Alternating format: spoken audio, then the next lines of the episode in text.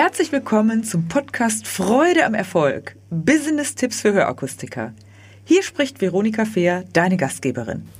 Das Thema dieser Podcast-Folge lautet, warum der Prophet im eigenen Land oft nicht zählt. Der Schlüsselsatz, den ich dir anbiete, ist, lasse andere für dich sprechen und du wirst ein Vielfaches an Energie bekommen.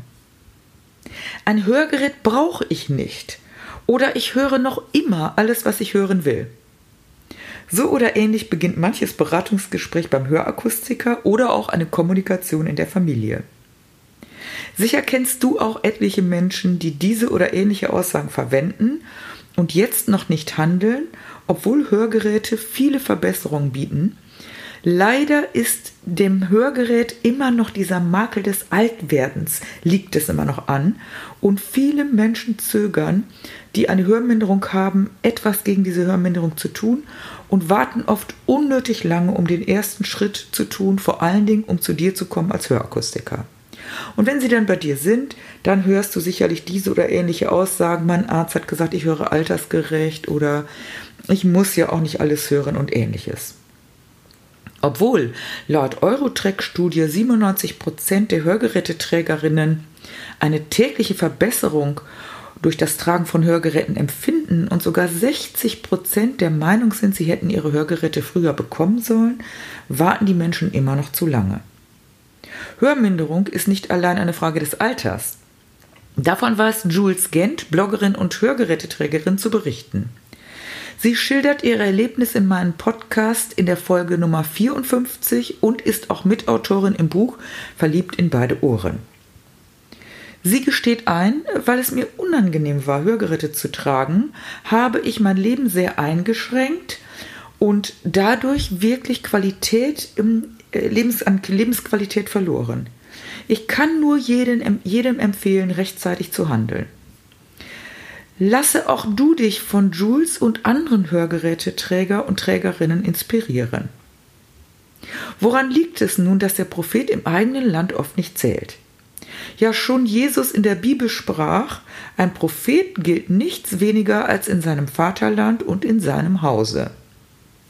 Vor kurzem hat mir ein Hörakustiker im Training gesagt, ich habe meinem Kunden wochenlang erklärt, welche Hörlösung für ihn die richtige ist und warum er das Thema Hören nicht auf die lange Bank schieben solle. Gefühlt habe ich mir den Mund fusselig geredet. Es kamen immer wieder die gleichen Gegenargumente und Fragen. Schlussendlich habe ich ihm das Buch Verliebt in beide Ohren mitgegeben und besonders die Stellen markiert, die für ihn von Bedeutung sind. Ihr glaubt es nicht, nach zehn Tagen kam der Kunde zurück und sagte, ich habe das ganze Buch durchgelesen und jetzt bin ich überzeugt. Sie hatten recht. Der Hörakustiker fragte sich, woran es liegt, dass die Stimme von anderen manchmal ausschlaggebender ist als die eigenen Worte und sogar die jahrelange Kompetenz. Warum glaubt man den anderen mehr als mir? fragte er sich. Diese Frage ist sehr klug und genau aus diesem Grund höre bitte weiter zu. Möglicherweise hast du dir auch schon mal diese Frage gestellt oder hast auch ähnliche Situationen erlebt in der Hörgeräteberatung. Du kennst es vielleicht aber auch aus anderen Situationen im Leben, zum Beispiel in der Erziehung, wenn du Kinder hast. Als Mutter oder Vater bespricht man manchmal Themen mit den Kindern und zuweilen hat man das Gefühl, meine Worte kommen nicht so richtig an. Wenn dann eine andere Person, zum Beispiel eine geliebte Tante oder ein Freund, eine Freundin oder ein Trainer das gleiche anspricht, werden diese Dinge plötzlich umgesetzt, die vorher zu langen Diskussionen geführt haben. Woran liegt das? Hier gebe ich dir jetzt mal sieben ausschlaggebende Gründe, die besonders in der Hörakustik dazu beitragen, dass manchmal du als Prophet im eigenen Land nicht so gehört wirst, obwohl du die gleichen Aussagen triffst wie die, die sozusagen gleiche sind, also die ebenfalls das Hörproblem haben oder irgendwelche anderen. Erstens, viele Erstkunden sind anfangs einfach nicht begeistert über die Botschaft, dass sie Hörgeräte benötigen und erkundigen sich im Vorfeld vielfältig. Also nicht nur bei dir, sondern machen ganz vielfältige Informationen, holen sie sich und äh, ja, dann führt es natürlich auch manchmal zu einer Verunsicherung. Zweitens, negative Erfahrungen auch bei Tra beim Tragen von Hörgeräten werden zehnmal häufiger, wenn nicht mehr, ungefragt weitergegeben als positive. Man kennt eben diesen einen, der gar nicht zurechtkommt. Oder erinnert sich an die beigen Hörgeräte von Oma, das ist aber schon 30 oder 40 Jahre her. Drittens, es gibt, wie vorher schon gesagt, viele Einflussnehmer und Informationsquellen, die alle parallel wirken. Viertens, eben nicht jeder Hörakustiker trägt selbst Hörgeräte und ist daher in den Augen der Betroffenen keiner von ihnen. Das ist in etwa so, als wenn ich zum Beispiel, ich habe keine Kinder, Menschen vielleicht Ratschläge geben wollte, die Kinder haben für die Erziehung und dann sagen auch manche, ja, du hast ja keine Kinder, wie willst du das denn eigentlich beurteilen? Von außen kann man es irgendwie beurteilen, aber ne, man ist nicht richtig in dieser, gefühlt in der Situation. Fünfte, äh, fünfter Grund ist zum Beispiel auch, du bist als Hörakustiker Kraft deiner Rolle diejenige Person, die am Ende verkauft.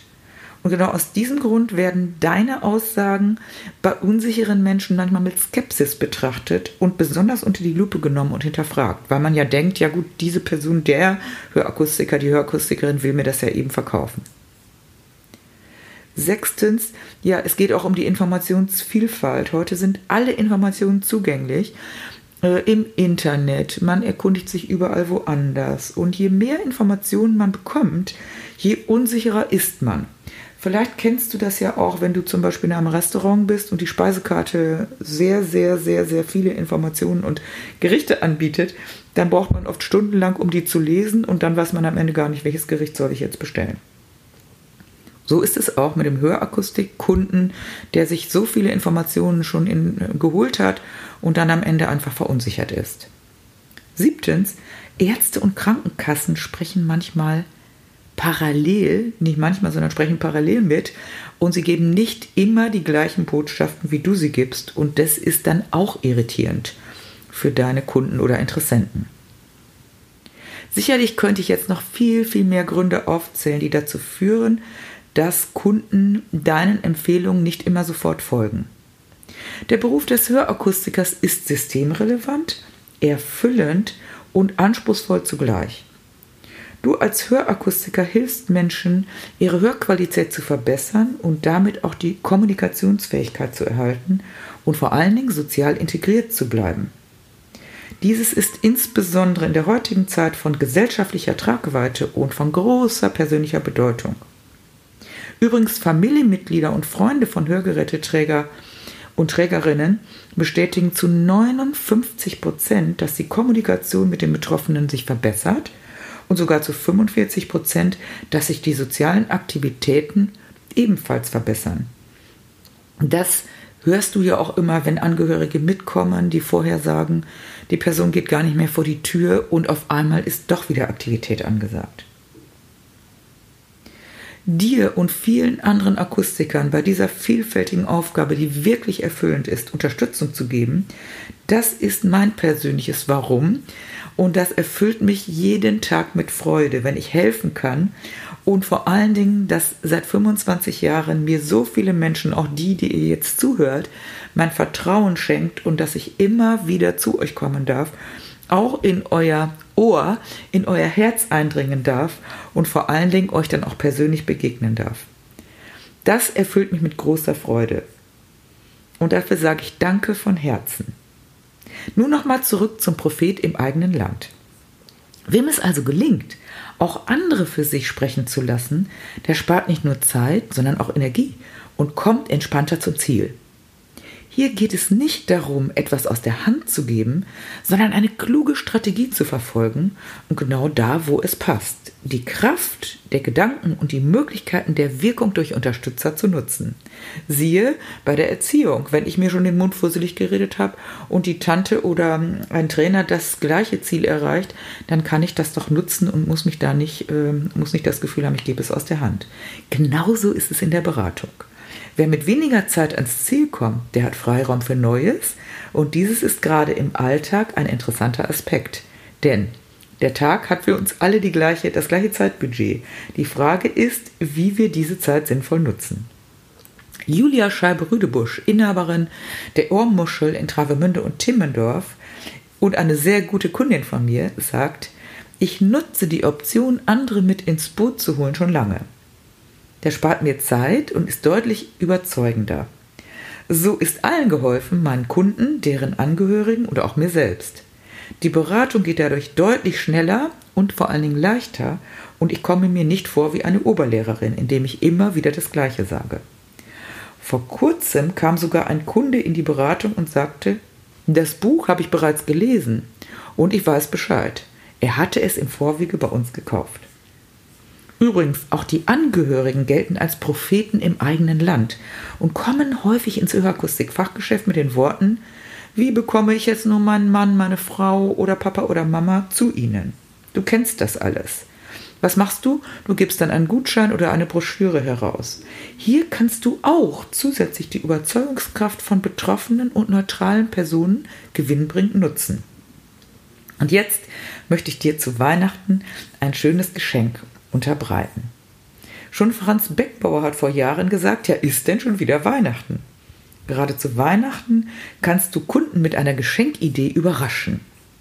Wie wäre es, mit dem Gedanken, ein Buch zu Weihnachten zu verschenken und damit den vielen Angehörigen einen Impuls zu geben und auch den Skeptikern den Weg zu dir zu erleichtern. Hier kommt nun mein Weihnachtsspezial.